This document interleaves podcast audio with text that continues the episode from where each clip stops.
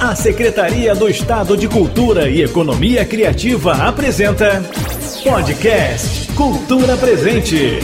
Um bate-papo cultural sobre o estado do Rio de Janeiro. Com Rômulo Salles e Ike Leon.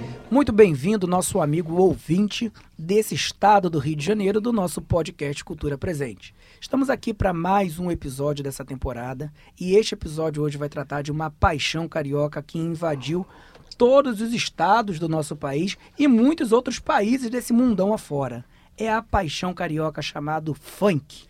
Para isso, estamos aqui mais uma vez contando com a participação do nosso amigo Ike Leon. Fala, Ike, tá animado para esse podcast de funk? Ah, eu já tô aqui com a mão na cintura, requebrando todas. Vocês não estão conseguindo ver, mas podem imaginar. E hoje, como o Rômulo bem disse, né, o nosso tema é o funk. A gente vai falar aqui do batidão. E para isso nós temos dois convidados que ajudam, né, ajudaram e ajudam a espalhar esse funk mundo afora. Um deles é Matheus Aragão, que é produtor cultural, coordenador do Rio Parada Funk, idealizador e produtor do Eu Amo Baile Funk, que é um projeto cultural de resgate da memória da massa funkeira. Fala, Matheus, bem-vindo. Boa tarde a todos. Muito obrigado aí, muito feliz de estar aqui né, e com esse assunto que tanto nos comove. né, muito obrigado. E do outro lado do, do, do, palco, quem está aqui é o nosso querido. Eu vou apenas falar o nome, eu não preciso fa fazer uma grande ficha, porque eu tenho certeza que você, nosso amigo ouvinte que está ouvindo, certamente conhece, já dançou, dança até hoje. MC Serginho, bem-vindo, Serginho. My name is MC Serginho. Solta! Vambora, eu amo baile funk, eu amo funk, eu vivo funk, eu sou agradecido ao funk. Maravilha, Serginho, Matheus, muito bem-vindos. Muito prazer estar com vocês hoje. Esse momento vai ser um momento muito especial. Vai acelerar as batidas do nosso coração.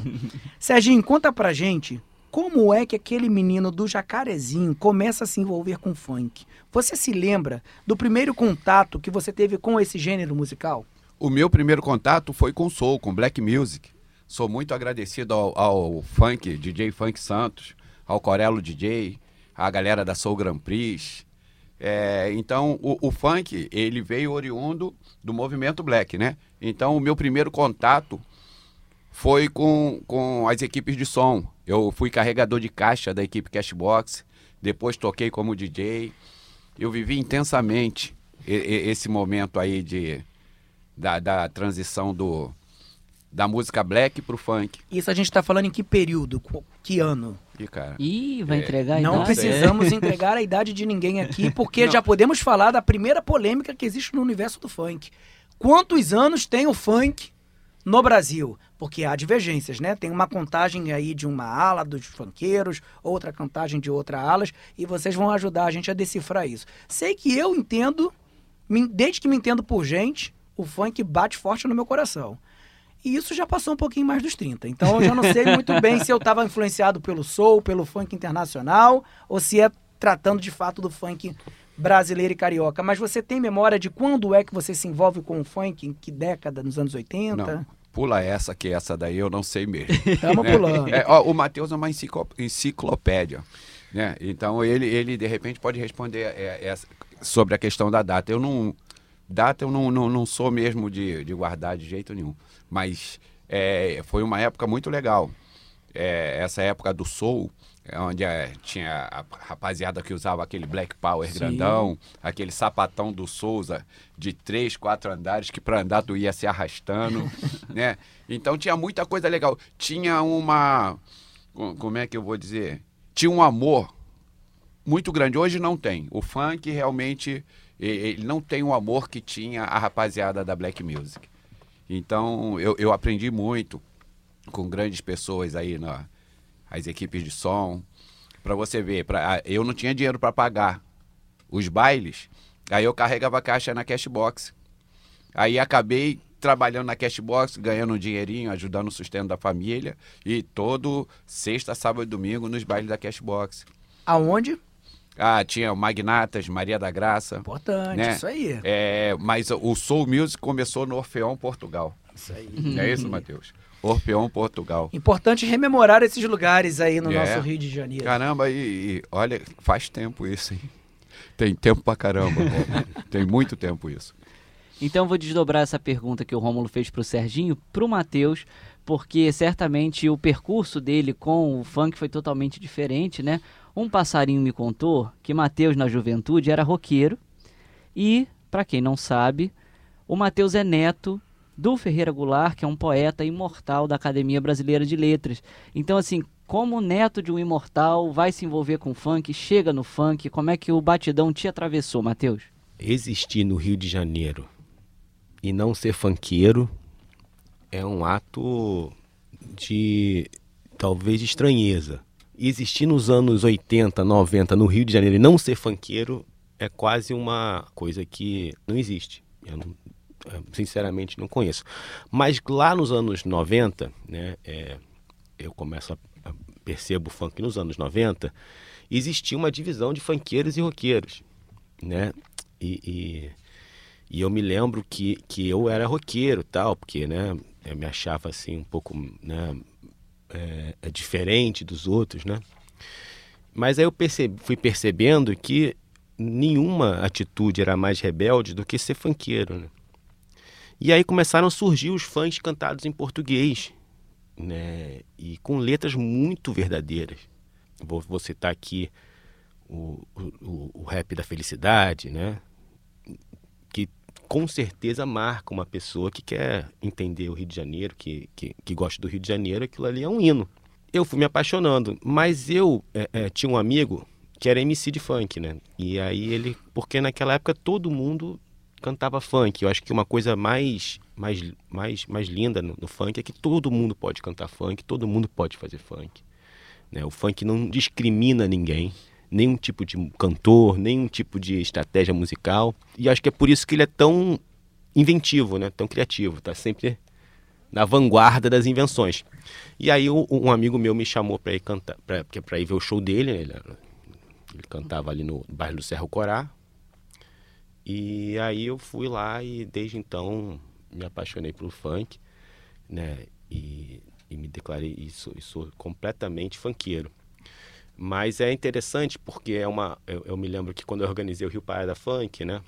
As pessoas foram lá perturbar o meu avô, porque Imagina. deram uma gugada, né?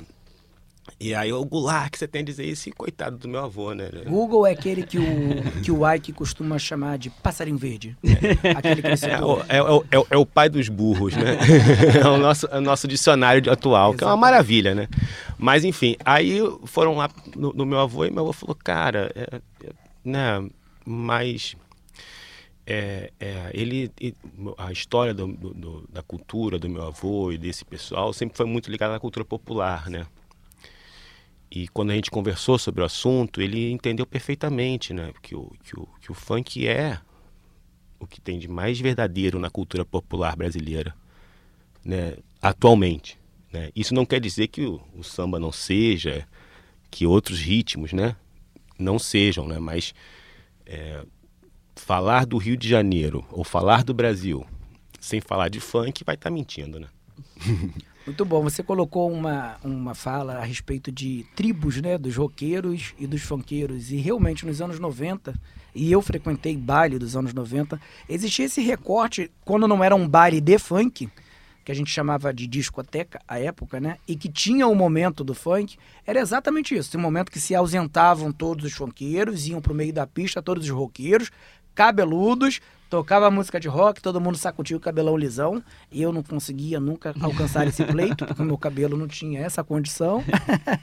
e depois tinha o momento dos funkeiros, e em dado momento, aquilo era insustentável, e aí de de prática existia um baile exclusivo do funk e que podia tocar alguma outra coisa, mas o rock não. Né? Tocavam outros, trocava o charme, tocava o funk melody, tocava até o samba e o pagode. Mas o rock, não, não era o lugar da tribo do rock. É, eu, eu, eu não, não tenho nem idade para ser uma enciclopédia do funk. Fico muito honrado pela. Mas eu tenho a, a- a honra e, a- e o privilégio de, de conviver com o Grandmaster Rafael.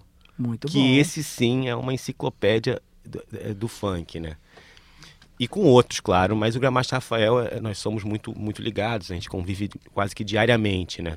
E ele diz o seguinte, olha só, ele, ele, os, por, por, por incrível que pareça, os primeiros bailes funk né, eram junto com rock. Né? O primeiro, é ele diz o seguinte, que no funk não dá para ter primeiro, porque é tanta gente fazendo tanta coisa ao mesmo tempo, então que é difícil, é perigoso, porque você está num lugar, você vê aquilo, mas o outro estava de lá e viu de outro jeito, né? Então, ele diz que tem marcos, né, no funk, né? É, o Grandmaster é realmente uma, uma história. Eu, o primeiro cara que me botou no palco foi o Grandmaster. Era Sérgio Peixe, a dupla Sérgio Peixe. Então, é, ele tinha a caravana do Grandmaster Rafael, onde nada mais, nada menos, ele tinha um, um cara lá que veio a ser o monstro sagrado do funk, Mr. Catra. Sim.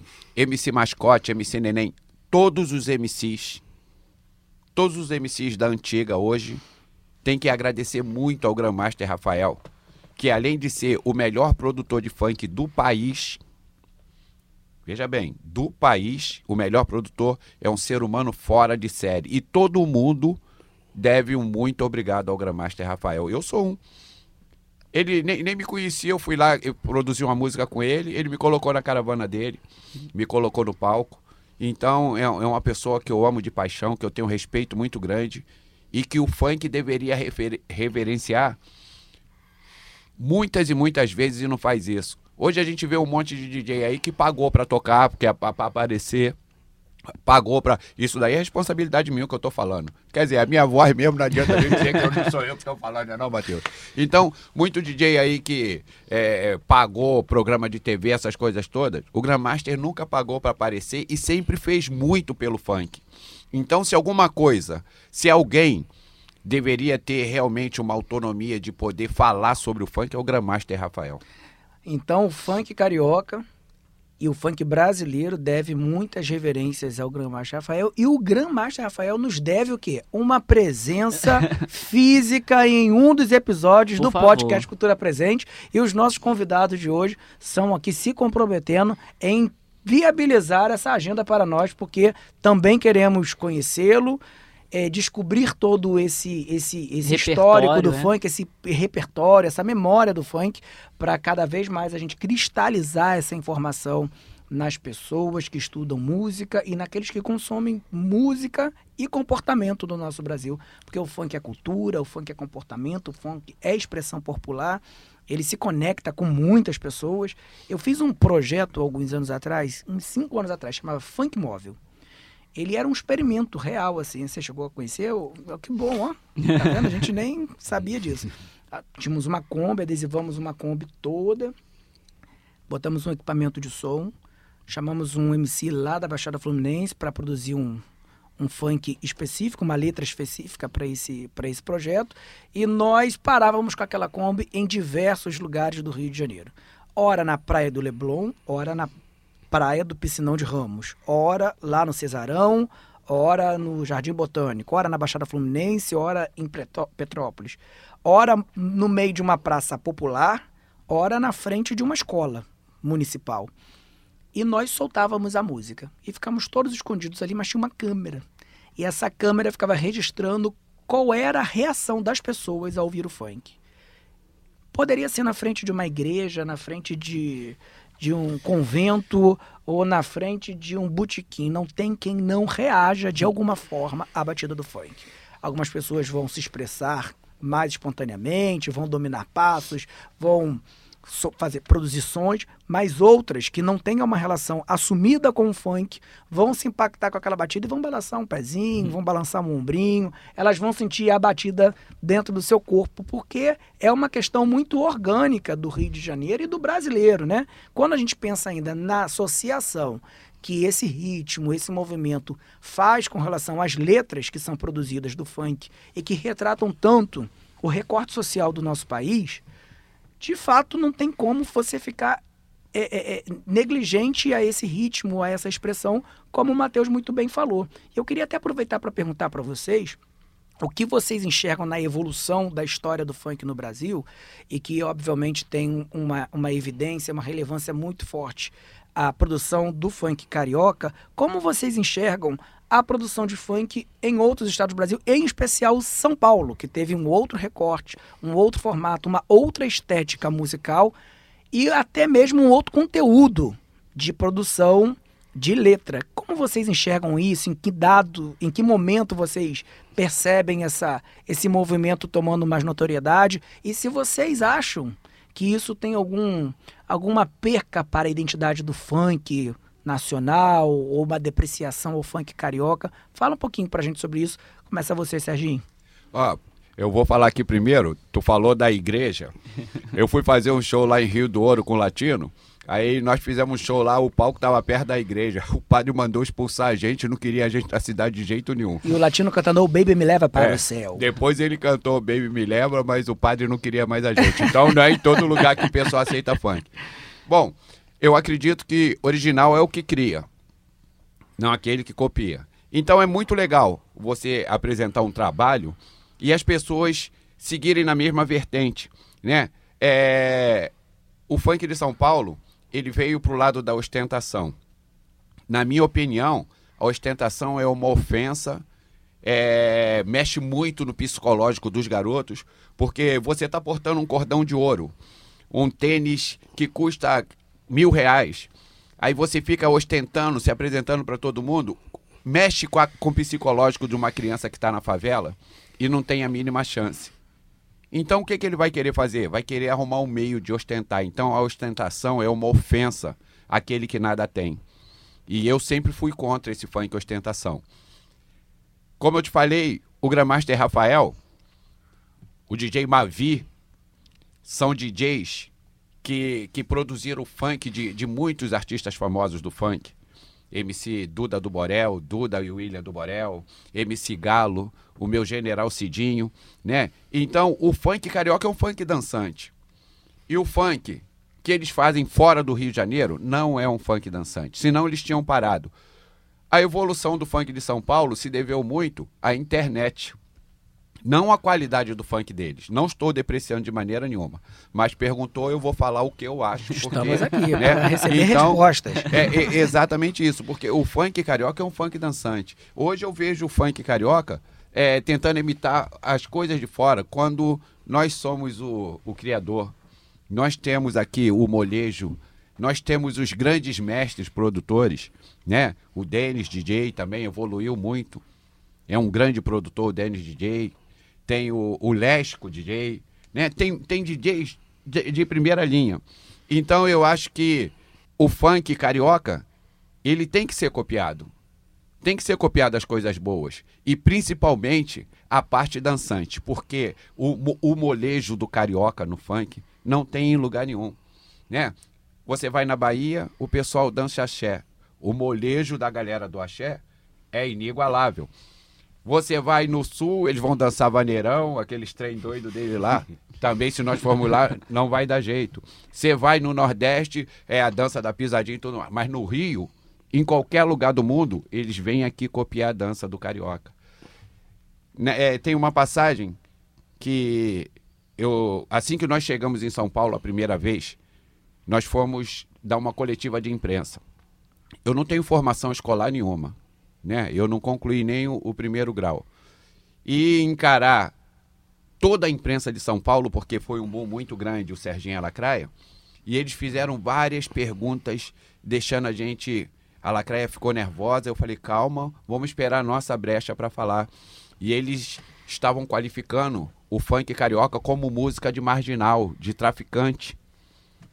E quando fala música de marginal traficante, vem aquela história de que a menina engravidou no trenzinho dentro da comunidade. Impossível. Quer dizer, Deus me deu a condição de ficar sereno e eu respondi pro, pra, pro repórter lá da Folha de São Paulo. Ó, é, essa história de trenzinho é impossível. Porque num baile funk, onde tem mais de duas mil pessoas, como é que alguém vai fazer sexo no trenzinho com uma pessoa? Uma pessoa fazendo com um montão. Pelo menos ela, se ela vai fazer ali, tem duas mil pessoas, ela vai fazer com, com as mil e quinhentas mais ou menos. É impossível. Então o senhor está se. é, o senhor devia entender que a fonte, a fonte jornalística, ela tem que ser uma fonte séria e a sua fonte não é séria. Nós vamos fazer o seguinte: nós vamos pegar o primeiro avião, o senhor vai escolher a comunidade que o senhor vai querer ir, e o que o senhor vê no baile funk, o senhor chega e coloca aí para todo mundo. Baile funk o pessoal dança, se diverte, tem a sensualidade das meninas, porque o Rio é uma cidade sensual, né? O Rio não é uma cidade erótica, né? As pessoas que vêm aqui com esse turismo sexual e tudo mais, não. O Rio é uma cidade sensual, é uma cidade linda, maravilhosa. Então as pessoas merecem respeito. E o funk, o funk também é um ritmo sensual. Sensual. A gente vê as pessoas levando muita coisa. Eu sou o pioneiro em cantar sacanagem. né? eu, eu, eu fui o primeiro. Né? Então, eu entendi que o seguinte, tem lugar que pode e tem lugar que não pode. Né? Eu, para mim, para mim me manter no funk, eu tive que ter esse entendimento. Eu mesmo fui no circo voador, várias vezes eu chegava lá, voava no meu pescoço, não pode isso, não pode aquilo. Eu chegava lá, podia do mesmo jeito. Porque as pessoas vão ver o show do Serginho, tá todo mundo esperando alguma coisa mais irreverente. No circo voador, é. não pode, não tava combinando muito. É, mas é, eu, eu passei muitas censuras assim. E o, e o Matheus sabe disso, né, Matheus? É, quando eu surgi com Vai Serginho, realmente era uma, era uma coisa bem absurda.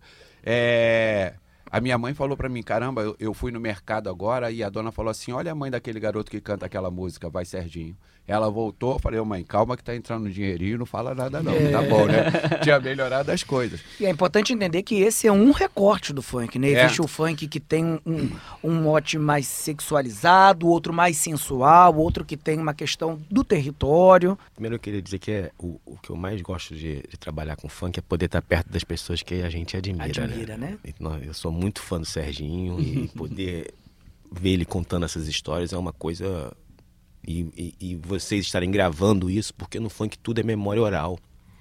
Né? Então é muito difícil as pessoas saberem quando começou, por que começou, quem fez o primeiro, como aconteceu, né? Então acho que mais uma vez dizer da importância desse, desse programa e estar tá gravando e eu queria falar o seguinte: o problema desse negócio do, do, do baile funk e, e, de São Paulo, né, e da, mas é o seguinte: o Rio de Janeiro produz música muito bem de tempos em tempos tem samba, bossa nova, né? Assim como a Bahia, né? Que aliás foi a Bahia que introduziu, vou usar o termo a sacanagem, né? O, o funkeiro copiou. Verdade, é o Tchan, a boquinha da garrafa. Eu, eu, eu, tá, eu fui testemunho ocular da história. Né? O funk, quando começa, ele, ele, ele não tinha essa linguagem, né? E o, e, e o mercado interfere muito no funk, porque o funk ele é um, acima de tudo, fundamentalmente, um sustento para milhões de pessoas. Você imaginar o que, que significa um baile funk que junta 10 mil pessoas numa favela, ou 5 mil, 3 mil pessoas, se cada uma deixar lá 20, 20 reais comprando bebida, comprando salgado, ela está deixando 60 mil, 400 mil reais por noite numa comunidade. Então, você pensar o que isso significa economicamente, que por muitas vezes esse valor de entrada nem, nem é compatível não com a entrada de um cinema no, é, mas eu, eu não no falo, asfalto. Eu nem estou falando baile com entrada, estou falando baile de graça, porque a pessoa vai lá e ela consome. No último exemplo aqui, o baile da gaiola deviam ter 500 a, a quase mil barraqueiros. É, o sustento... E é... são eles que bancam o baile funk. Quem banca o baile funk é o barraqueiro. Entendeu? E aí criou-se uma mitologia de que o baile funk era bancado pelos bandidos. Exato. E é errado isso, porque o baile funk nunca precisou de ninguém para bancar ele. O que acontece é que a polícia passou a perseguir os funkeiros. Nos anos 90 tinha disque denúncia na Rede Globo. Tá lá, só gugar que você né, vai, no, vai nos pais que você vai ver. E o que acontece? É direito, eu vou aqui repetir a fala do Mr. Catra, que um grande amigo que quem está sendo perseguido tem o direito de se proteger. E nas favelas foi abrigado, foi protegido o baile funk da perseguição do Estado. E se o Estado está indenizando os perseguidos por ditadura, é bom que chegue no momento para ele ver e indenize os, os perseguidos do funk, porque não foram poucos que foram presos. Tem histórias desesperadoras de pessoas censuradas, presas, e não está tão distante da nossa realidade. Ou tinha um, um DJ preso. Então, o que, que, que acho assim? Quem se protege né, de uma perseguição está no direito legítimo de se proteger. Foi fugindo da perseguição que o baile funk foi enclausurado na favela, foi encurralado na favela. E daí se associa essa imagem da associação ao tráfico, É, ao mas é- crime, por conta... Mas quem paga o vale funk é o barraqueiro. É o barraqueiro. Exatamente. né? É, é... E tem uma coisa que é um detalhe aí. Você pode tirar o funk da favela, né? Como nós estamos vendo. Aliás, eu queria só fazer um comentário assim. Deram o nome de ostentação porque não podia chamar funk paulista, né? Apesar de que em São Paulo, especialmente em Santos, tem excelentes compositores de funk. É, Fabinho, Danilo Fabinho, Barriga, Neguinho É, da Cacheta. Tem muitos, né, que, que inclusive fizeram sucesso aqui no, no- no Rio de Janeiro muito antes de estourar o funk lá. Ma- Mas, mas eu- agora eu já me perdi o que eu estava falando, mas é isso. É isso. Mas Você isso- disse que a gente poderia tirar o funk da favela. Mas não, mas não vai tirar a favela do funk. Então você vê, por que, que as né? O, por que, que o, o funk de São Paulo acaba sempre tendo que vir aqui? Por que, que o Livinho veio gravar no baile da Gaiola? Porque ele vem buscar legitimidade, vem buscar a verdade do funk. O funk tomou o mundo, não é só no Rio de Janeiro, não é só em São Paulo que é feito funk. Né? Temos o DJ Diplo, que O já Bafafinha, lá da Baixada Santista, DJ Bafafinha. é, o DJ Diplo, que é um americano, que é do, de um internacional. Então, hoje tem lá o, o- outros DJs lá, me, me falha aqui a memória agora, mas Catranada, tem vários DJs americanos, europeus fazendo funk. DJ Ruivo. E ainda dentro desse contexto que você acabou de nos apresentar, o, o, o, Matheus, como você acredita, de que forma você descreve pra gente a importância social e econômica que o funk tem para a cultura brasileira, em especial para o estado do Rio de Janeiro? E não só no sentido cultural, no sentido da identidade, da legitimidade do movimento, mas das questões sociais e econômicas, como você já deu um pouco do preâmbulo dessa fala nesse momento. É, No começo dos anos 2000, se eu não me engano, 2002, a, a a- Fundação Getúlio Vargas fez uma pesquisa a respeito da economia do funk, né? E, e- e- e lá, naquela época, chegou- ela- eles ficaram impressionados como a capacidade do funk em atuar em várias camadas sociais, né? Então, hoje em dia, nós temos um, um- um- um movimento que produz um artista como a Anitta, né? Que talvez aí está entre os maiores cachês do Brasil, né? E ao mesmo tempo você vai lá tem um DJ ganhando 50 reais. Que para outra pessoa pode ser um desrespeito, mas para aquele DJ é o sustento da vida dele, né? Então, é impressionante como o funk consegue gerar renda e sustento e dignidade, porque a pessoa passa a ter uma identidade, né? Eu acho que isso que é uma coisa que é impressionante. A pessoa é funkeira. É aquilo que ela é na vida. É, a ressocialização através do funk é muito grande. Porque é, é, a gente conhece muitos garotos que de repente não teriam oportunidade nenhuma, tanto aqui, São Paulo, Porto Alegre. É, nós conhecemos muita gente que não teria oportunidade nenhuma se não fosse através do funk. E hoje é, é um prazer imenso a gente ver essa luta e as pessoas se mantendo, sustentando suas famílias através do funk. Eu mesmo tiro por mim que eu era frentista. pô. E de repente recebi o convite, fui parar na Xuxa, virei artista da noite pro dia. Meu sonho era ser jogador de futebol, mas a porta que abriu foi a do funk e eu agarrei com as duas mãos. Seu primeiro momento televisivo foi na Xuxa? Foi na Xuxa. Conta pra gente um pouquinho dessa é, história. eu tava tocando como DJ na quadra do Manguinhos. Aí o DJ Tubarão mandou um recado pra mim que era pra mim fazer o Vai Serginho Light, que a Xuxa queria me colocar no programa dela. Vai Aí- Serginho Light é maravilhoso. Agora que eu entendi, demorou dois segundos aqui pra É, conectar. é. É, aí foi, mordeu o umbiguinho, tirou tudo. Vou beijar sua boca, vou morder seu umbiguinho. Uh! E fomos embora. Ele, ele falou um negócio aqui que eu, que eu me lembrei mesmo. É, na boquinha da garrafa. É. O, o funk sempre dá uma resposta às músicas, né? E, e tem um lado engraçado, era assim com o Guriri Preto, com, com um montão de gente. E essa da boquinha da garrafa me inspirou, é, é na boquinha da chapinha. Mostrando a irreverência da, da mulher carioca, que lá na Bahia eles dançavam na boquinha da garrafa e aqui, na boca da garrafa todo mundo já dançou e muitas das vezes a garrafa não retornou. Também dançaram o tchan e rebolaram na latinha, mas se ralar no momento é na boca da chapinha. É, na boca da chapinha, compadre. Muito, bom. Eu queria falar sobre isso que o Matheus falou rapidamente, porque eu achei muito, muito, muito oportuno quando ele diz que o funk encontra na, na, na favela o, o refúgio e o acolhimento, né?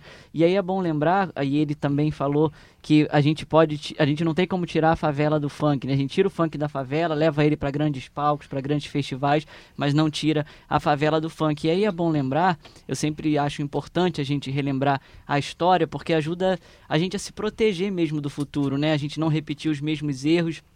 E desde o início do século XX, é, existe esse movimento de se condenar tudo que está ligado, quer dizer, não se condena a negritude, não se condena a pobreza, mas condena tudo que faz parte de um elemento afrodiaspórico, né, de um elemento negro e pobre. Então, assim, é, é bom lembrar que na década de 30 foi criada a Delegacia de Mistificações e era um nome grande que eu não vou lembrar agora, mas ela não condenava a negritude e a pobreza, mas ela condenava o samba, a capoeira, o candomblé, a cannabis, que fazia parte de um, né, do, do ritual, a Ialorixá, as roupas típicas, mãe de santo, pai de santo, não podia andar na rua com aquelas roupas.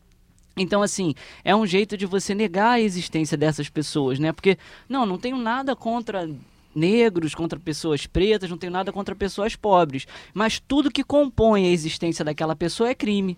E aí, se a gente transporta isso para 70 anos depois, e ou 80 anos depois, e chega no funk, me parece que existe né, pontos de contato muito, muito estreitos com isso. Quer dizer, não, eu não tenho nada contra quem mora na favela, não tenho nada contra, contra enfim, nada disso. Mas o funk é criminalizado, mas as coisas que compõem a diversão daquelas pessoas é criminalizada, os lugares que aquelas pessoas andam são criminalizados, né? O, o Jacaré Leme é o único ônibus que para né, na, na rua, então assim, tudo isso faz parte e, e tem contato é, com esse passado, né?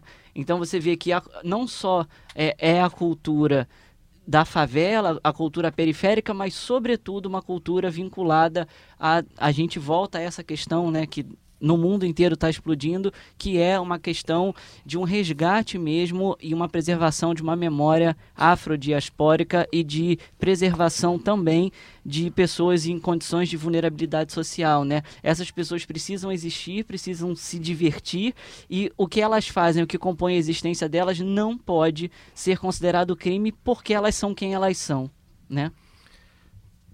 Excelente, assim, acho que ah, tem até pouco a acrescentar, né? Hum, é, eu lem- lembro aqui que acho que foi uma a Adriana Facina, né, que é a professora que faz estudo esse, esse lado da diáspora e, né, lembrava da- de, um, de um episódio de quando os Batutinhas, né, lá o pessoal do, do Pixinguinha foi tocar chorinho na Europa, né, que os jornais brasileiros todos diziam que era um absurdo ser representados, né? Né? A verdade é que a elite odeia, né? odeia a cultura, né? Por- porque é praticamente toda a cultura nossa é popular, né? Então, é, na verdade, eu vou te dizer que a perseguição é ao pobre, é, a, a- a- é uma perseguição a tudo que tem origem popular. E como não se pode declarar isso, né? Porque não pode, não pode assumir isso, eles fingem, né? Eles falseiam, né? E aí perseguem tudo violentamente que tem origem popular. né? Só que é, não dá para tirar o funk de dentro das pessoas. A pessoa é funkeira, tá lá dentro da alma dela. Então passamos aí 20 anos prendendo funkeiro, prendendo sambista, né? Prendendo quem pensa diferente ou quem faz uma coisa que, que de certa forma incomoda a sociedade. É estranho, por que, que incomoda tanto uma música, né? Ela não, né? Incomoda porque ela traz a realidade e as pessoas querem viver sem enxergar a realidade, né? Por que, que uma novela ou um filme pode retratar uma realidade e uma música não pode, né?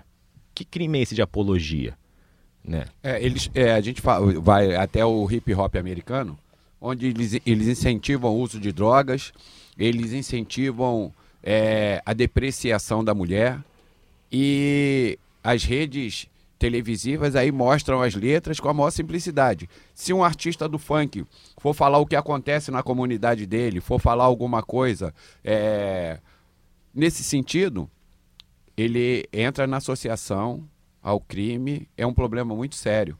É, eu dou graças a Deus porque eu levei para o lado engraçado. É- essa época aí, nós tínhamos muito funk que falava em atacar uma comunidade, a outra, o tal do proibidão, e estava dando muito problema.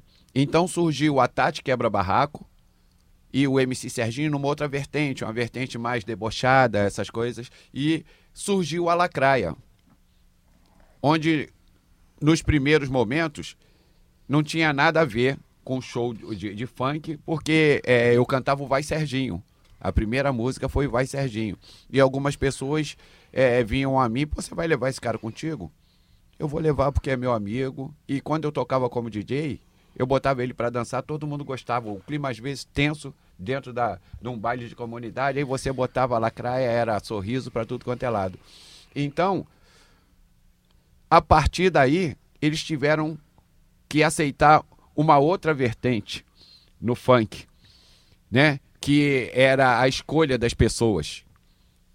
Então a Lacraia foi um marco histórico para o funk. A Lacraia realmente foi uma luz divina para que nós pudéssemos ter essa explosão no funk e estar do jeito que está hoje. Funk no Rio, São Paulo, em tudo quanto é lugar do Brasil, né? Olha, é só impressionante como o funk faz as coisas de verdade, né? E tem uma potência transformadora violenta, né? E só porque é verdade, né? Então, o que a lacraia significa para o movimento de, de, de liberdade, né? De gênero é uma coisa in- in- inimaginável, né? Objeto de vários estudos, né? E graças ao Serginho, né? E ao que funk. fez isso ao intuitivamente, funk, que não pesquisou, estudou, E f- mensurou, fez isso intuitivamente porque era, Porque era o que que genuíno, era a verdade deles, né? Como e ao muitas funk coisas do que funk. não perse- que, que não rejeita, que Exatamente. não persegue, né? O funkeiro Isso. aceita, ele abraça, até porque se você for observar a música do funk, ela vem do recolher vários barulhos. Tem a música do WhatsApp, tem a música, né, o tudo da existência ao entorno são ferramentas para o funkeiro se inventar. Né? Às vezes ele não tem um estúdio, não tem né, as, as, as condições, as ferramentas todas que grandes pessoas têm, mas tudo que ele tem se transforma numa coisa muito forte, muito criativa. É, eu, eu, eu tenho andado muito preocupado com a, a iniciativa de alguns artistas do funk aí de falar sobre novinha.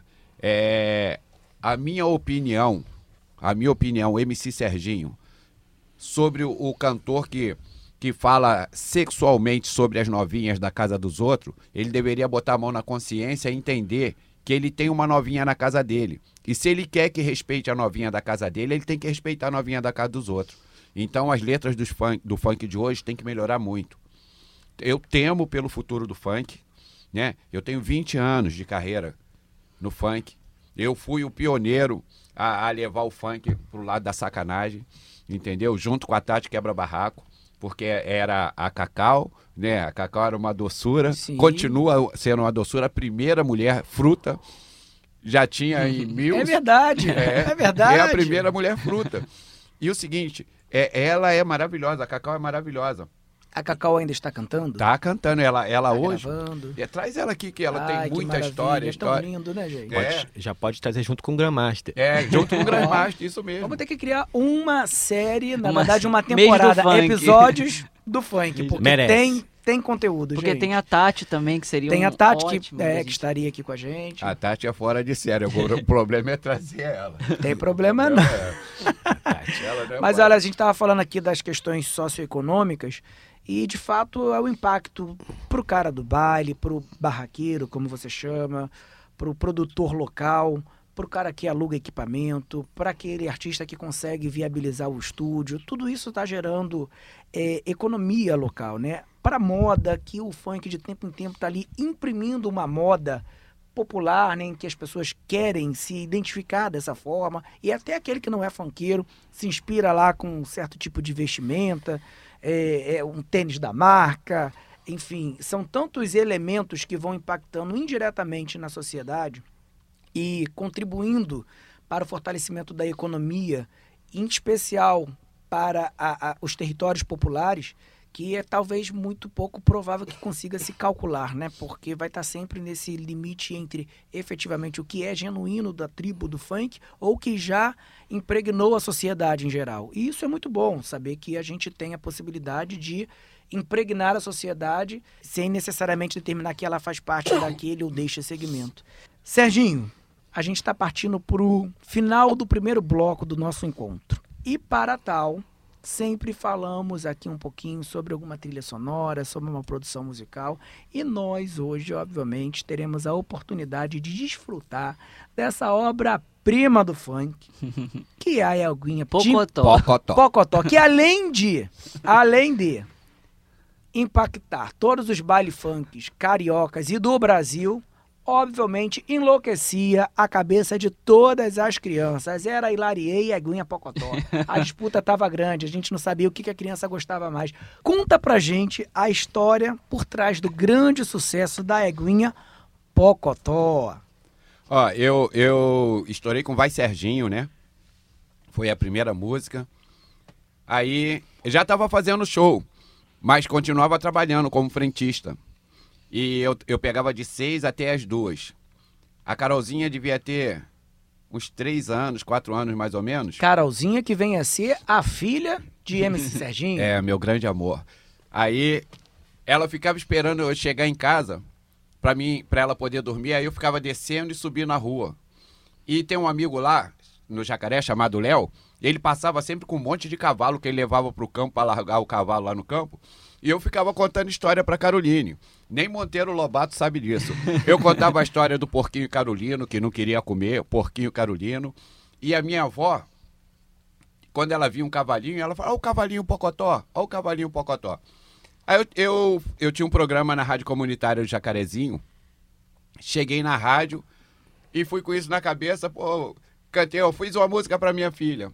Eu vou mandando um beijinho pra filhinha e pra vovó, lembrando da minha avó. Só não posso esquecer da minha eguinha Pocotó. E eu contava essa história. Ó, Carol, vou mandando um beijinho pra vovó. Agora, vou mandar um beijinho pro cavalinho também, que não anda só. E essa música, inclusive, eu fui taxado. Eu não lembro qual foi a revista. Uma senhora me chamou de idiota porque eu fiz uma música com conotação sexual pra minha filha. Onde é que tá a cono- conotação sexual aí, né? Na cabeça dessa bendita É. senhora. Então é, é muito legal. Hoje, eu, eu às vezes deito e eu pergunto por que, que Deus me proporcionou tanta coisa legal. Eu fiz um carinho na minha filha, e o carinho que eu fiz na minha filha, eu consegui atingir filho de- os filhos de outras pessoas, né? Eu viajo, encontro uma pessoa na rua, caramba, você faz parte da minha, da minha infância com a Eguinha Pocotó. E muitos falam Potocó também. Aí é muito engraçado, Romulo. E, e realmente. E detalhe, nós pensávamos que a música que ia estourar depois do Serginho ia ser o Vai Lacraia. Não, foi um professor que começou a dar aula lá no litoral paulista com a música Eguinha Pocotó. A gente estava fazendo show, aí minha mãe me liga, Sérgio, estão cantando Eguinha Pocotó no Fantástico. Aí realmente foi um boom sensacional e a dança da lacraia ajudou a explodir a Eguinha Pocotó. Isso é incrível e para que a gente perceba que, na verdade, há um- uma mística de que todas as músicas são de duplo sentido. Na verdade, nem é. É o sentido único. É o sentido do universo da infância que você produziu para a sua filha e é só isso que tem para se dizer. É, pra- a Então, o Carol- duplo sentido pode estar na cabeça das pessoas, não necessariamente na pessoas, produção é, da letra. Não, mas é a marginalização do funk isso, né? As pessoas quando olham para o funkeiro, é, hoje não, mudou bastante, porque tem muita gente legal trabalhando. O Bonde do Tigrão, o Bonde do Tigrão fez a gravação do DVD para 35 mil pessoas em São Paulo. Pô, o Catra, o Catra enquanto esteve aqui, ele, mesmo sendo um cara polêmico, todo mundo adorava o Catra, a Tati quebra barraco. Agora, a gente tem que reverenciar o mascote, Cidinho e Doca, Duda do Borel, só é, é, Dandy Tafarel, né? São pessoas que realmente plantaram o que nós estamos colhendo hoje. E o funk não tem memória. O funk não reverencia seus ídolos de verdade como deveriam. O que esses caras passaram para nós hoje estarmos desfrutando disso tudo aí, deveria ser louvado por cada um de nós. Por isso estamos aqui hoje, neste episódio incrível do podcast Cultura Presente, para perpetuar um pouco da memória do funk com esses dois convidados incríveis, né, Aki? Matheus e Serginho, contando um pouco da história do funk, deixando aqui para a posteridade. E eu, por muitas das vezes nesses encontros, tenho aquela sensação da saudade do que não vivi quando a gente tem um convidado. Pois hoje não. Hoje eu estou dizendo aqui que eu estou com a saudade do que vivi. Porque vivi o tempo de Melo Tênis Clube lá na Vila da Penha. Vila da Penha ou Vista Alegre ali? Vila da Penha, né? Nos anos 90, frequentei muito e eu era muito feliz por viver, sou muito feliz por ter vivido tudo isso. Então, para que a gente não perca do nosso horizonte essa saudade maravilhosa com essa trilha sonora que até então você achava que estaria tratando de um duplo sentido musical, esse só tinha um sentido. Um tributo à nossa querida e também amada por esta mesa aqui, Caroline, é a música Eguinha Pocotó. Hey people, yeah I know I is Jamaican please. I like to take you my hair. Eh, eh, eh, eh, eh. Boca da barra. My name is MC Serginho. Solta a batida aí, compadre. Vou mandando um beijinho pra filhinha e pra vovó. Só não posso esquecer da minha eguinha pocotó, pocotó, pocotó, pocotó, pocotó. Minha eguinha pocotó, pocotó, pocotó, pocotó, pocotó. Minha eguinha pocotó. O jumento e o cavalinho, eles nunca andam só. Quando sai pra passear, levam a égua pocotó, pocotó, pocotó, pocotó, pocotó. Minha eguinha pocotó, pocotó, pocotó, pocotó, pocotó. Minha eguinha pocotó. Solta a batida aí, compadre! Boca da barra.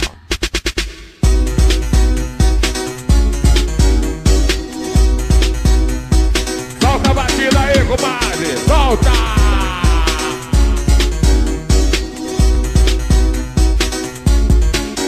Vou mandando um beijinho pra filhinha e pra vovó. Só não posso esquecer da minha eguinha pocotó, pocotó, pocotó, pocotó, pocotó. Minha eguinha pocotó, pocotó, pocotó, pocotó, pocotó. Minha eguinha pocotó. O jumento e o cavalinho, eles nunca andam só. Quando sai pra passear, levam a égua pocotó, pocotó, pocotó, pocotó, pocotó. Minha eguinha pocotó, pocotó, pocotó, pocotó, pocotó. Minha eguinha pocotó. Hey people, yeah I know I is Jamaican please. Eh, eh, eh, eh, eh, eh.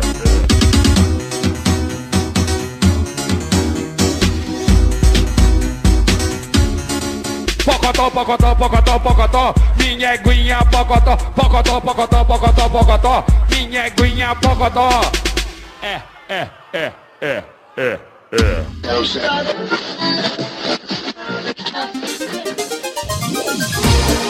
Podcast Cultura Presente. Um bate-papo cultural sobre o estado do Rio de Janeiro. Tá aí, você acabou de ouvir Eguinha Pocotó, o Serginho contou aqui sobre como é que ele fez essa música, o que que significa, e sempre pra Carol, filhinha dele, que já, já tivemos a oportunidade aqui de saber o quanto que ele gosta, o quanto que ele ama essa filha, o quanto que ele faz tudo por ela. Agora, eu queria retomar um pouquinho, Serginho, ah, o- a gente falou brevemente sobre Lacraia, né, no, antes da música, e eu queria que você falasse um pouquinho sobre isso, porque é, hoje 2020, né, 2021, do- a gente tem outro entendimento das coisas, assim, né? Mas quando você e Lacraia estavam no nos programas de televisão, de televisão aberta, falando com o Brasil inteiro, é, a gente pode dizer que era outro Brasil. Era outro Brasil, era outro jeito de lidar com as coisas, com a sexualidade, com as opções das pessoas e a vida das pessoas e as diferenças. Então eu queria que você falasse pra gente assim sobre é, a, a popularidade da lacraia, o que, que- o que, que você acredita e que você já teve de, de resposta da chamada né, comunidade LGBTQIA+. É, o que, qual foi a importância, o que, que ela representou para a quebra de tabu, de preconceito naquele início dos anos 2000? Se hoje a gente tem, por exemplo, uma cantora drag queen como a Pablo Vittar, que aí é fora do funk, mas uma cantora drag queen que tem milhões de seguidores e que, se eu não me engano, é o drag queen mais seguida das redes sociais do mundo. Mais do que qualquer uma do planeta, eu acho que tem uma ligação direta com o que a Lacraia representou. Então fala pra gente sobre, sobre isso e sobre, enfim, a partida dela também como é que isso repercutiu em você. Bom, é, é, a Lacraia realmente foi um marco. Foi um marco porque, a partir da alegria da Lacraia, o movimento LGBT foi muito mais bem aceito. Muito mais, mas muito mesmo. A lacraia é. É complicado pra caramba de falar, entendeu? Eu não fui a lugar nenhum sozinho, as pessoas não queriam, e era minha amiga. E eu aprendi muito com ela, entendeu? O respeito, é, o espaço. A gente tem que entender que o espaço termina onde começa o do próximo. E a Lacraia era uma pessoa que respeitava muito isso. Ela não era de dar em cima de ninguém. Ela sempre brincava, mas sabia é, o limite dela. E eu aprendi com isso. Eu aprendi com isso, né? Fazem 10 anos da passagem da Lacraia. E o que ela deixou, o legado que ela deixou contra a homofobia, foi um- uma coisa muito grande, né? Muito legal. Existe ainda os homofóbicos. Vai existir. Graças a Deus a gente nunca passou nenhum tipo de constrangimento pela opção sexual da lacraia. Eu acredito que a televisão ajudou muito, porque as pessoas se divertiam. Você vê os pais é, severo pra caramba, não se importavam dos filhos dançando lacraia. Toda festa tinha alguém para fazer uma dança da lacraia, ainda hoje é assim. Então, esse legado de respeito, ah, ele, ele tem a opção dele, mas a gente pode se divertir da mesma maneira. Então, foi legal pra caramba. Eu acredito que ajudou muito no combate à homofobia, ajudou muito ao combate à discriminação, porque a lacraia era um negro e ela mesma sofria isso. Né? Era taxada de bicha escrota antes da fama e depois passou a ser menino lindo. Impressionante. A fama ajudou pra caramba. Tem esse lado bom da fama. A fama tem um lado muito ruim que é, você fica restrito a uma série de coisas, mas tem um lado bom que quando você planta uma semente legal, como a Lacraia plantou, dá no que deu. O movimento cresceu muito a partir da Lacraia na televisão. O movimento LGBT cresceu muito. E hoje eu desfruto a gratidão do movimento, porque o carinho que eu sou tratado por todos os LGBTs, em qualquer lugar que eu vou, eles fazem questão de me abraçar, de me beijar, né? É, e eu aceito o beijo deles, o abraço deles com o maior carinho, porque é o reconhecimento de um trabalho, de uma luta, né? A gente, quando, quando, quando eu levei a lacraia, eu não imaginava de, em momento algum que a lacraia seria esse marco todo. A partida dela foi. A gente já não estava mais junto. A gente, ela queria ser DJ de música eletrônica. E era um sonho dela, né? Era o mundo dela era música eletrônica, mesmo ela estando tanto que quando a gente tinha qualquer tipo de folga, a Lacraia ia para The Week, ia para essas boates dançar o eletrônico dela. E ela tentou ser DJ, não dava certo.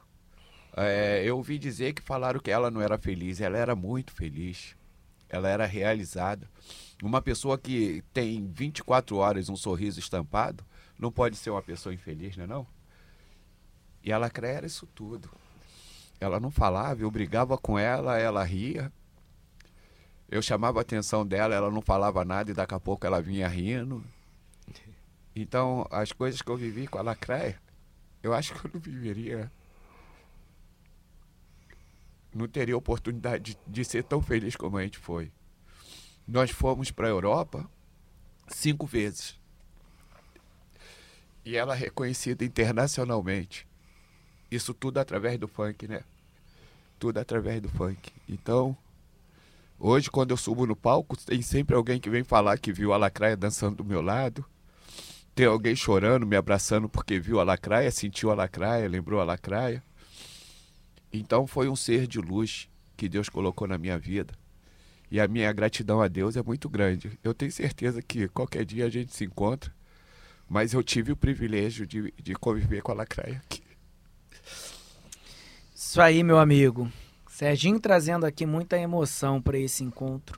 Todos nós aqui com um silêncio tributal a esse personagem do mundo do funk que foi a Lacraia, que é a Lacraia, né? Porque se formos entender como esse movimento evoluiu hoje, né? Como as questões de gênero são tratadas hoje no Brasil, apesar, a despeito de todo preconceito, de toda discriminação, de toda a violência que a gente ainda vive nesse ambiente, temos sim referências para poder discutir, para poder reverenciar, como o Ike muito bem disse, né? A gente tem hoje Pablo Vittar aí nas grandes mídias, é, trazendo a sua arte, trazendo as suas manifestações musicais, as suas expressões artísticas. E a todo momento nessa mesa aqui a gente falou de referência, a gente falou de memória, a gente falou de trajetória, a gente falou de ponto de partida, a gente falou de vivência, a gente falou de verdade. Então é um momento que nos comove pensar que essa vida foi por uma passagem tão breve, mas ainda bem, né, Sérgio? Ainda bem que no período em que ela esteve aqui, ela pôde usufruir de extravasar o seu talento, de representar um recorte da sociedade que, por muito tempo, dentro do universo do baile funk, poderia estar estigmatizado, poderia estar cerceado. E no palco mostrou-se que não, que lá no salão isso talvez não precise acontecer, e na grande mídia também não.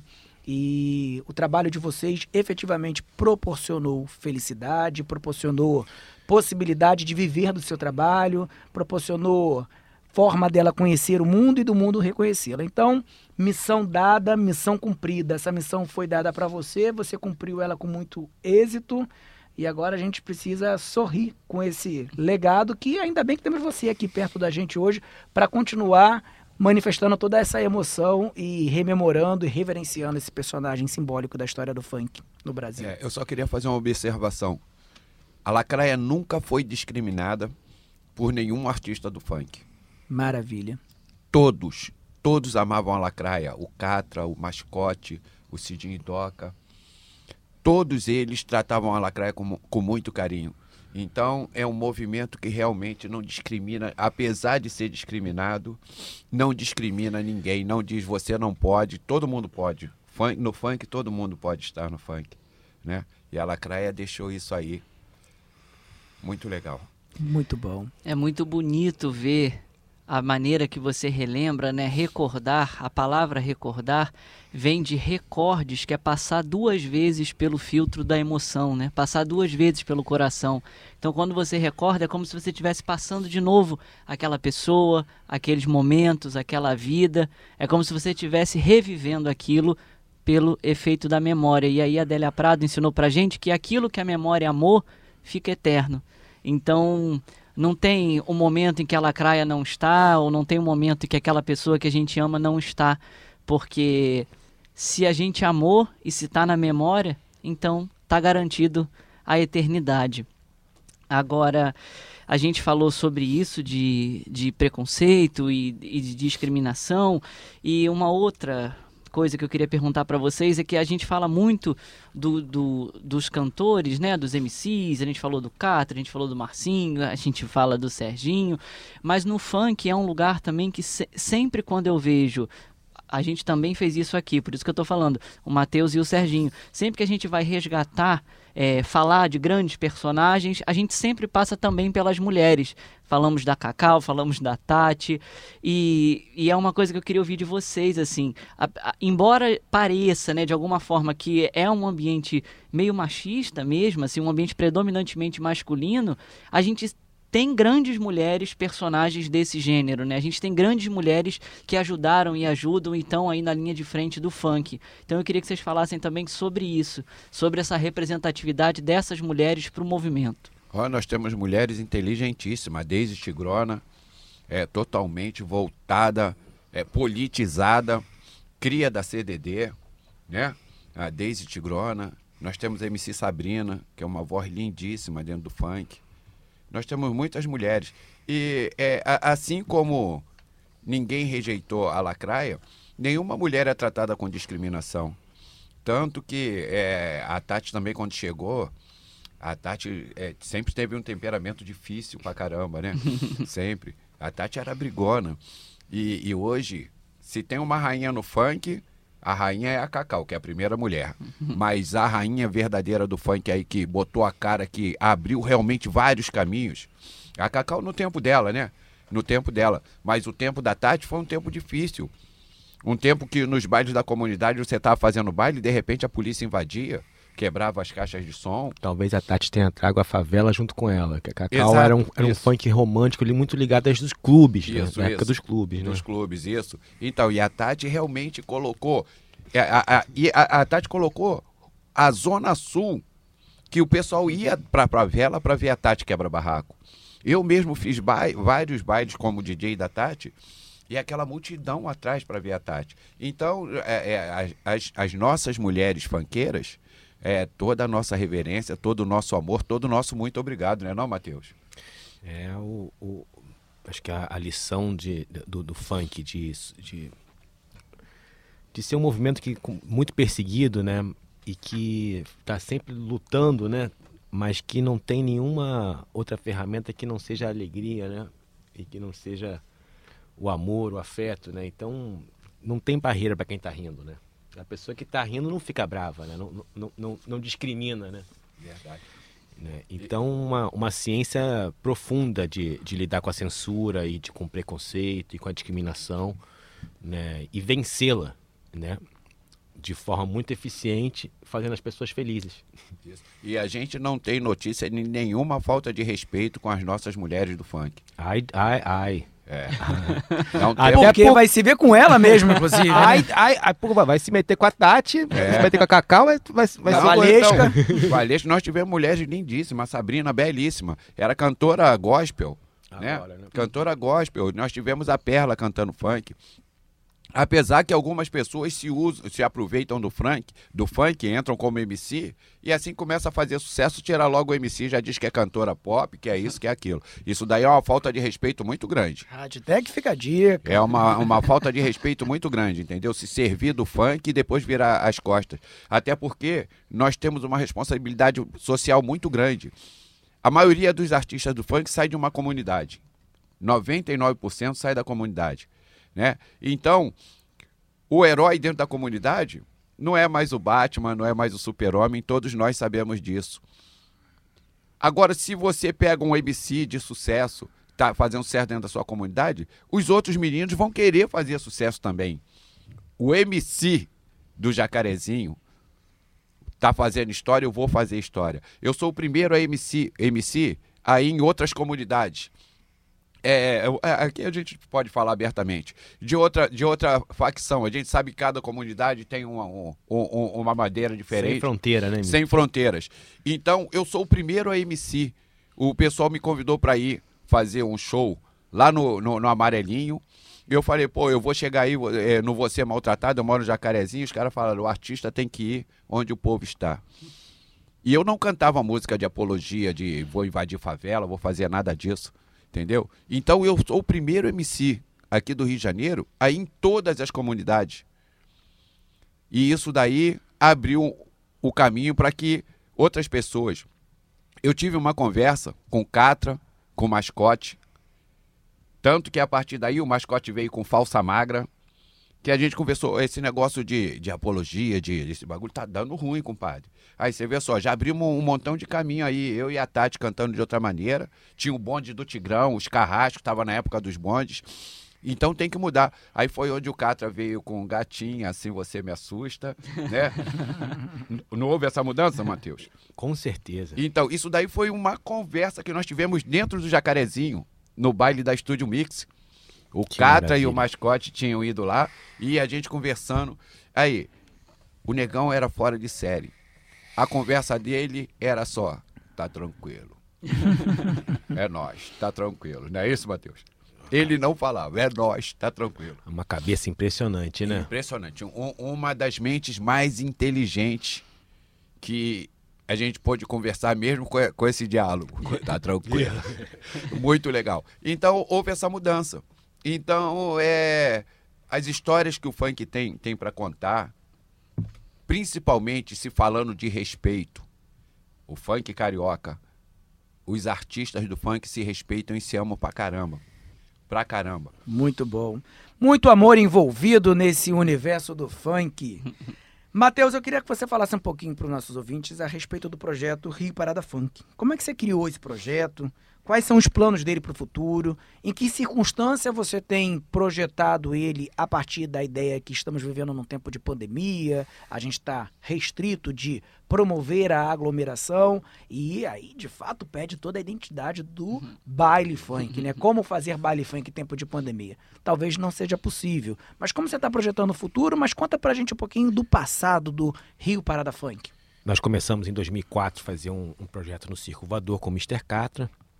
Né? Esse projeto era um, um projeto de resgate cultural, né? a gente juntava MCs de várias gerações no palco do circo. E aí, na, acho que em 2008, 2009, teve uma lei que decidiu que o baile funk tinha que ter uma autorização especial feita por um deputado aí.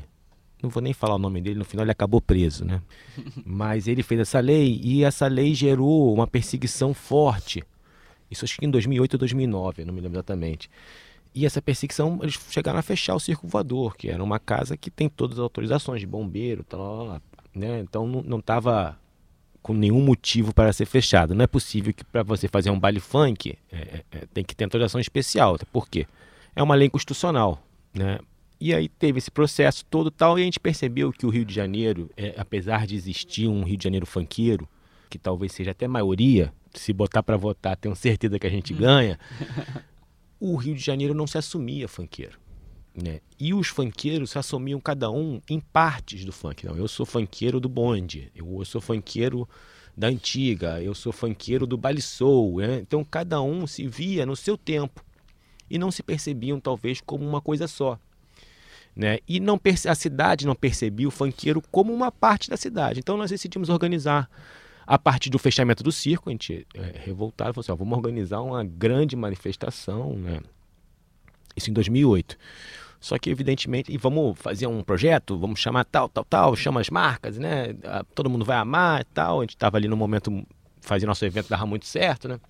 Mas não foi nada assim, as marcas não quiseram apoiar, a polícia não quis liberar tal, e nós passamos dois anos é, é, planejando como burlar e burlar a censura e criar condições para fazer esse evento que nós tínhamos imaginado, que era um evento que, que juntasse todas as gerações do funk através de suas equipes, né? Que são, na minha opinião, são os elos perdidos do funk, porque são talvez a, as equipes vêm desde o movimento soul e foram continuando até hoje. Foram acompanhando, foram acompanhando o movimento, transformando e tal. Então, a gente sabe que a Soul Grand Prix e a Crashbox são de um tempo, né?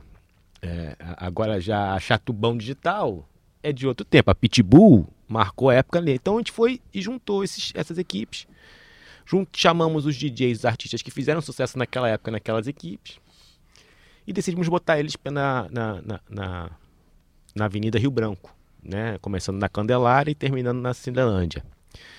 Como eu, eu, eu fiz movimento estudantil, né? fui, fui, fui comunista, né? do Partido Comunista tal, eu, eu sabia que você, para organizar uma manifestação, você, você não precisa de autorização, né? Você pode organizar a manifestação como um direito legítimo constitucional de se manifestar. E nós assim, assim nós fizemos, né? Então o Rio Parada Funk é uma manifestação cultural, porque ele tem um caráter de protesto, de passeata. E a gente legalizou o evento com oito meses de antecedência. Né? E, e aí quando eles perceberam que era, aí começou um, uma censura atrás da outra, um embargo atrás do outro. Né? Como, né? E, mas o, o, no, no, ano de 2011 o funk já não, já não era tão isolado assim, né? Já tinha a FM O Dia, Sim. Né, que é a maior rádio, talvez, do, né, né, do, do, Brasil, do, do Rio de Janeiro, se não do Brasil, né, em ouvinte, né? Tinha o Jornal O Dia. Tinha, né, e então o próprio DJ lá falou, pô, mas é, pode pode ter bola preta todo ano com 2 milhões de pessoas e não pode baile funk e tal, começou, gerou-se uma discussão enorme. Nós fomos embargados quatro vezes em uma semana, né? então mudou de local quatro vezes. Só que esse embargo gerou uma coisa maior, começaram todo mundo a falar, foi capa do jornal, tal, virou uma polêmica que foi crescendo. Então a polícia chegou uma hora e me ligou e falou assim: olha, a gente acha que a melhor coisa é acontecer o evento organizado, porque essas pessoas vão vir para o centro. Então, a melhor coisa é organizar. E aí deu 150 mil pessoas. No primeiro, né, evidentemente não tinha estrutura de segurança nem nada disso suficiente para esse tipo de gente, né? Então as caravanas que chegavam, os MCs, o Leonardo, o Catra, recebia as pessoas, explicava o que estava acontecendo ali. né? E no final a gente, inclusive, limpou a rua inteira que- com a da sujeira que a gente fez. Então a gente deu ali na primeira vez um exemplo de organização. Primeiro, o próprio movimento funk, porque muitos do movimento funk não acreditavam na força de, de organização do próprio movimento. Achava que se juntasse, né, ia morrer gente. Né? Depois demos uma lição para a cidade, né, que tem que respeitar o funkeiro. O funkeiro é parte da cidade. Né? Nós somos né, é- é- é parte do Rio de Janeiro e não somos poucos, não. Né? E não é mais uma coisa de uma geração. Hoje nós já temos aí quatro gerações de funk, assim, no mínimo. No mínimo, isso aí. Né? E assim surgiu o Rio Parada Funk, né? da, da- da vontade de aparecer para a cidade de forma organizada e consciente, exigindo respeito. Né? Eu Né? mesmo não sabia disso. E, e- mas é como as coisas são. A gente imagina a coisa de um jeito, elas saem do jeito que elas são, né? E aí o, a gente planejou assim. Virou o maior baile funk do mundo. né? Do mundo? Do mundo. Né? Funkeiro se manifesta fazendo baile funk. né? Vai, funk, legal pra né? caramba. E e então depois disso virou um palco gigante, né? Teve concurso para a pessoa poder cantar. Nós já fizemos nove edições, né? Agora nesses nove anos o funk mudou muito, né? Então aquela necessidade inicial de se posicionar para mostrar que pode, que tem, que pode, né? Talvez já não precise mais. Aquela necessidade de resgatar os funks da antiga, né? Por exemplo, o Marcão da Cashbox que, que, que, que, é um marco no funk, voltou a tocar, fun- a tocar na Cashbox no Rio Parada Funk. Que ele já tinha parado. Tinha. Né? É meu vizinho, ele. Porra, uma das pessoas assim que de mais elegância e dignidade. Verdade. Eu sou muito agradecido a ele, eu sustento. Eu sou muito agradecido, pessoal da Cashbox. No momento difícil pra caramba, eu carregava a caixa lá e eu sustentava a minha família com ao som da Cashbox, carregando caixa da Cashbox. E, e- e o orgulho que a gente vê o funkeiro dizer que começou carregando caixa, né? Então o funkeiro é um operário da cultura, né? É um operário da cidade, né? Ele e, e sempre que, que, que, que dá problema, né? Eles botam a culpa no funk, né? E as equipes de sons empregavam muita gente, porque a gente fazia colagem, né? Os, aqueles cartazes em grandão que o Fernando Baranda fazia. Né? É, tinha colagem, é, tinha panfletagem, tudo isso era emprego. Era um emprego que gerava as equipes de sons. Então, e- e tá, no, no começo dos anos 2000, naquela pesquisa, tinham por volta de 400 né, é, é, é, baile funks por final de semana. A pesquisa, isso no, no estado do Rio. Né? Só perdia em volume pra praia. Olha. Até pro futebol a gente. A gente, é, isso a que gente eu ia perguntar agora. E, e isso foi destruído sistematicamente através de perseguição. E não é perseguição. É, é, é, é, assim, não é só perseguição de censura ou de gosto, não. É perseguição policial. Tem equipes de som sendo queimadas. né? Então é preciso também que se, se atente para isso. Né? Porque não se pode criar tantas e tantas e tantas pessoas so- ficarem sofrendo né, com uma perseguição que não tem nenhum sentido lógico. Né? O funk é cultura Funk é cultura. e assim tem que ser tratado. Então, muito bom a gente estar aqui na Secretaria de Cultura, porque normalmente acabava só na Secretaria de Segurança Pública. Não, imagina. Esse é o lugar pra gente se encontrar. Então, é, é, funk desculpa, é arte, funk é cultura, não se desculpe. é, É, o lugar de enfrentamento, porque é o, o funk se inventou arrumando um jeito de driblar a censura, de se filtrar. Por isso que, ele, é- por isso que ela cai essa lição tão maravilhosa. E cultura é diálogo, Matheus. Se a gente não proporcionar através da Secretaria de Cultura, do- dos instrumentos da cultura, o diálogo, não vai haver construção e de fato você vai parar na Secretaria de Segurança sempre, ou vão parar na Secretaria de Saúde, seja lá em qual outra instância. Mas se a cultura não cumprir esse papel de estabelecer diálogos, conexões, que proporcione pensamentos que alcance de fato a necessidade e os instrumentos legais para que todos nós possamos fomentar a nossa arte, garantir as nossas expressões artísticas, realmente não fará sentido, né? Então a gente está aqui para fazer sentido e para que as coisas sejam como elas são. Né? Às vezes a gente projeta um percurso, a gente segue um caminho, mas as coisas são como elas são.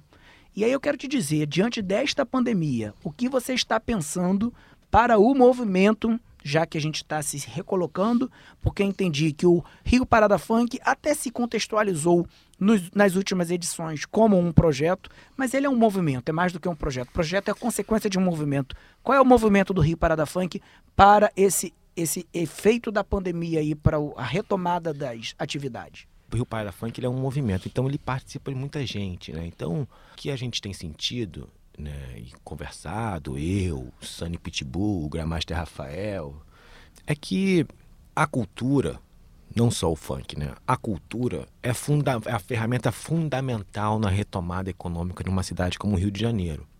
Infelizmente, hoje em dia não tem nenhuma condição de se reunir é, é, grandes multidões, né?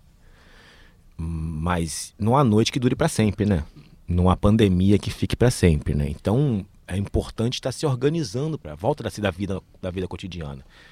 E nessa retomada, a cultura é, é fundamental, né? É, E o funk se torna fundamental, né? Porque é, a gente respeita os outros ritmos, sertanejo, mas o, o funk, na atualidade, como você disse, é o hit do Brasil mais conhecido é, em lá- todo lugar. Todo lugar. é, o sertanejo pode até ser o mais tocado no Brasil, né? Hoje. Hoje, né?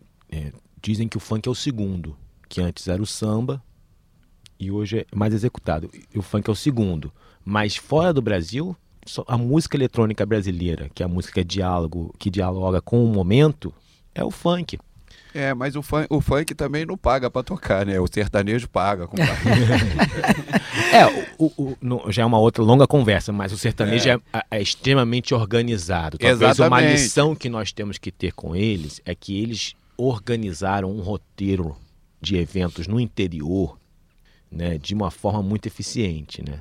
Né, O funk talvez tenha ido tudo, é, é, digamos assim, espontaneamente, autêntico, né, autêntico, mas é importante também pensar como se organizar para poder se estruturar, porque é importante que o funk também tenha uma pensão, uma, uma, uma visão de como atuar no mercado organizadamente. Então acho que o funk do Rio tem que aprender essa lição talvez com o funk de São Paulo. Exato. Como atuar no mercado organizadamente, né? E, e é uma provocação para nós mesmos. Né? É, eu posso fazer uma pergunta, Matheus? Matheus, o funk de São Paulo se profissionalizou e o do Rio não? Eu não diria isso. Não diria isso. É, é que eu acho que o funk de São Paulo, ele criou uma ferramenta chamada videoclipe, né, que não foi ele que criou, que passou a ter um alcance maior, né? E ele se articulou com esse mercado da internet. E eu vou dizer, o, o, o, o, o, o funkeiro do Rio de Janeiro, ele é off-price. Ele é um, um personagem que ele não precisa do mercado. Então, só uma pergunta. O que é off-spray que eu não O- Off-price é é uma coisa fora do mercado, né? É primo do podcast. podcast? Não, é, é que, é, que é, é até uma, uma brincadeira com um poema do meu avô, né? Que ele que, que chama Off Price, que ele fala isso, que ele, a poesia dele não precisa de mercado, que, ele- que, que o mercado continua esquecendo ele, né? Então, o que eu acho que no funk é o seguinte, não é que ele não se profissionalizou, é que o funkeiro ele não precisa do mercado do Rio. O funk do Rio é totalmente independente. Faz o seu, seu funk lá, independente. Pode cair o mundo, pode parar, tu vai, vai continuar tendo funk ali. Né? Já o mercado de São Paulo ele foi feito, planejado para ocupar esses espaços. É um produto do mercado. né? É, Pensado como o lançamento de um produto. Tanto que eles botaram, eles escolheram o nome. Funk Ostentação é o nome escolhido. Exatamente. Né? Não, não- não- que eles, que- como, eu- como eu disse aqui, porque não podia chamar funk paulista, né? Porque um, produ- seria um contraproducente, né? Muito bom. Partindo para o bloco final do nosso encontro, a propósito, é importante ressaltar aqui que o nosso querido MC Serginho não resistiu em manifestar aqui as suas características técnicas de um bom perguntador, entrevistador, e aí a gente aproveita para dar o serviço dizendo que o nosso amigo Serginho também tem um programa na rádio, na rádio Roquete Pinto. Fala pra gente um pouco qual o seu trabalho atual, Serginho. É, a Roquete Pinto, sábado, Pago Funk, a gente toca todos os ritmos lá de duas, é, de duas às quatro. É o tal das 14 às 16, né? Muito bem, Então, tamo dessa lá, estamos lá há dois anos, dando oportunidade, tocando os artistas que estão começando. Muito legal. Também estou na rádio 95.3, a rádio lá de Jacarezinho, onde a gente faz um trabalho também de divulgar os artistas que não têm espaço em lugar nenhum. E, mas a gente faz uma assessora. Lá a música. Música ruim só a minha, dos outros tem que ser bom.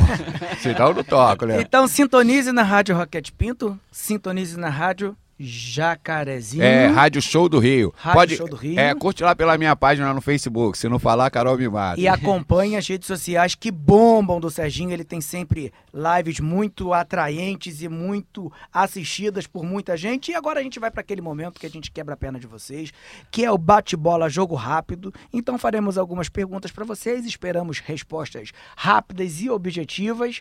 E começaremos agora com Matheus. Matheus, se você vi- pudesse viver dentro de um filme, que filme seria?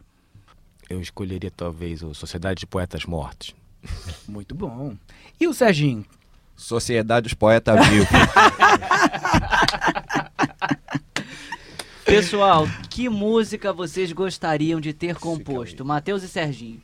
Eu gostaria de compor qualquer música do Jorge Aragão. Olha, muito bom. Eu. É, vamos traficar cultura, Mr. Catra. E se vocês pudessem, a gente sempre pergunta sobre o jantar, jantar com uma pessoa, um personagem da nossa história, da nossa cultura brasileira, que não está mais entre nós, é, quem seria? E eu digo pra vocês agora, não vamos chamar lá pra jantar não. Se você pudesse conduzir até um baile funk bem bombado, e aí diga qual baile. Vou comprometer vocês. Não só ir ao baile, mas qual baile seria? Um personagem da nossa história que vocês gostariam de levar pra vivenciar a experiência de uma noite do batidão do funk carioca, quem seria? Vinícius de Moraes. E qual baile? Baile do Jacaré, pô. Aí, hein? Então, levaria você, compadre. Mas baile eu tô vivo, homem! Você Ah, não me mata! Ih, compadre, então eu vou levar o Reginaldo Rossi. É um cara que eu devo muito a ele. Um cara que me encontrou lá em Manaus, estava mamado, ele tinha bebido pra caramba. E ele perguntou: o que, que você tá fazendo da sua vida? Vem cá que eu vou te dar umas orientações. E ele falou um montão de coisa pra mim.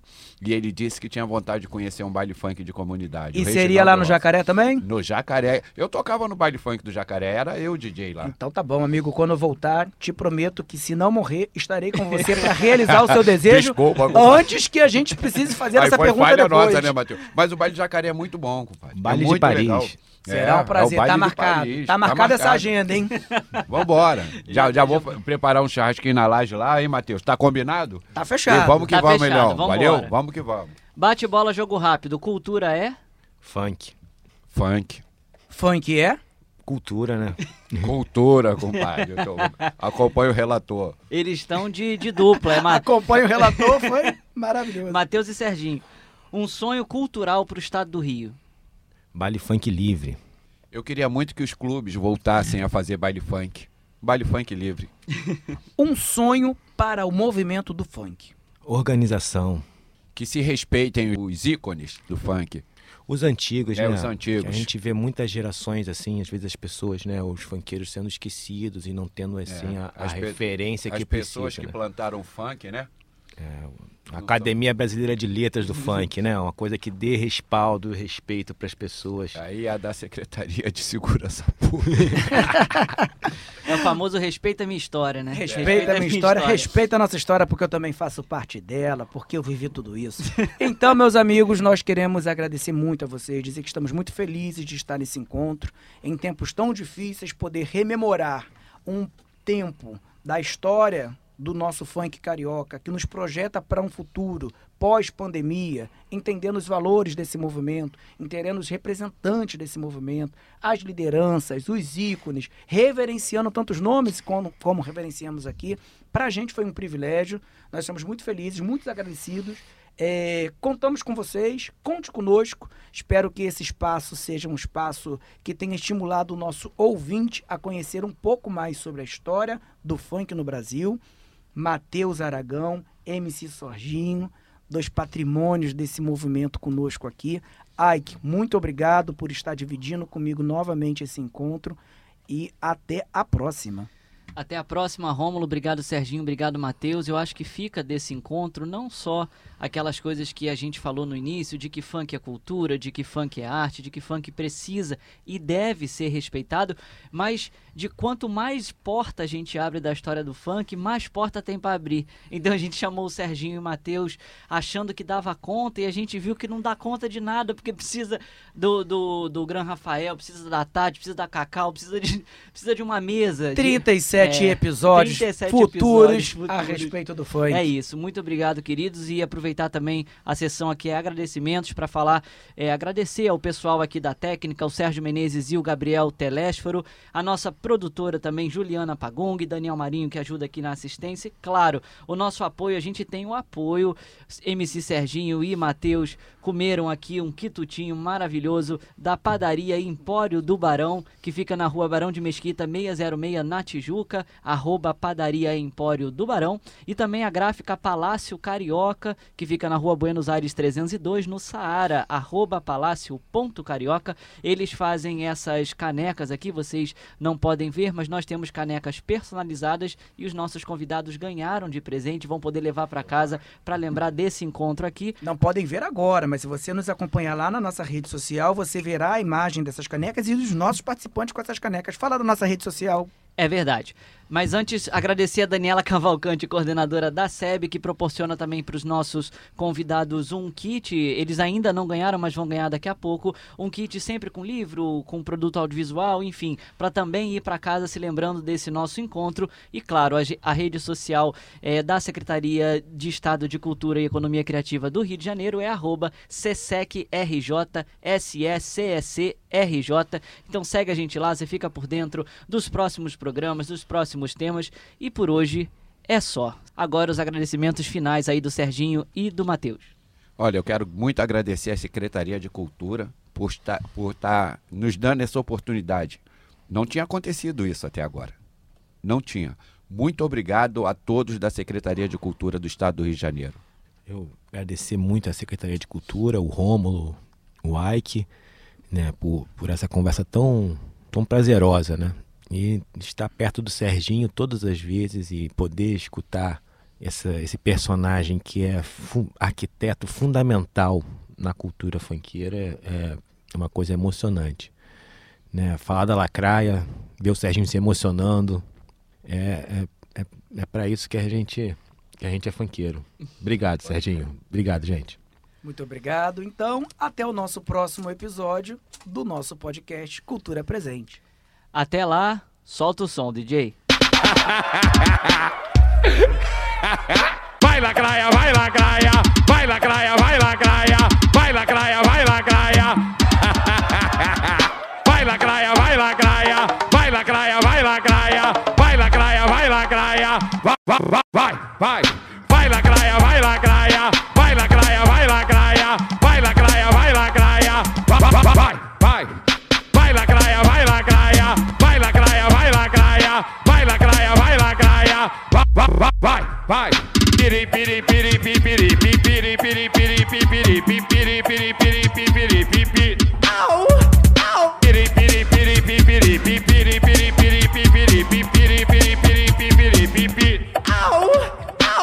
Cuidado que a cuca, que a cuca te pega, pega daqui, pega de lá. Cuidado que a cuca, que a cuca te pega, pega daqui. Hum, hum. Cuidado que a cuca, que a cuca te pega, pega daqui, pega de lá. Cuidado que a cuca, que a cuca te pega, pega daqui. Hum, vai, vai, vai, vai.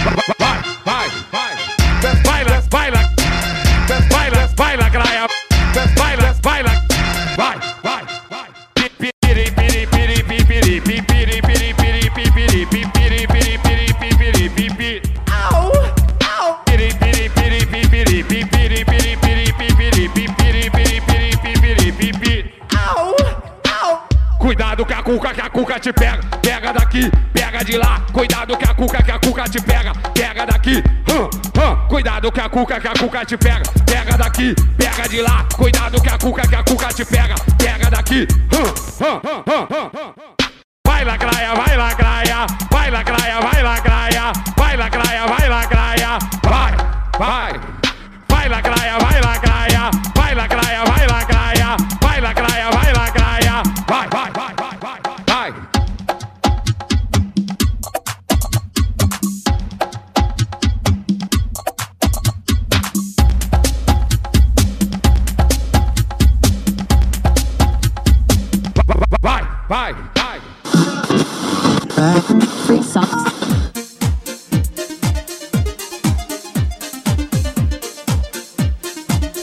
Acabamos de apresentar Podcast Cultura Presente. Um bate-papo cultural sobre o estado do Rio de Janeiro.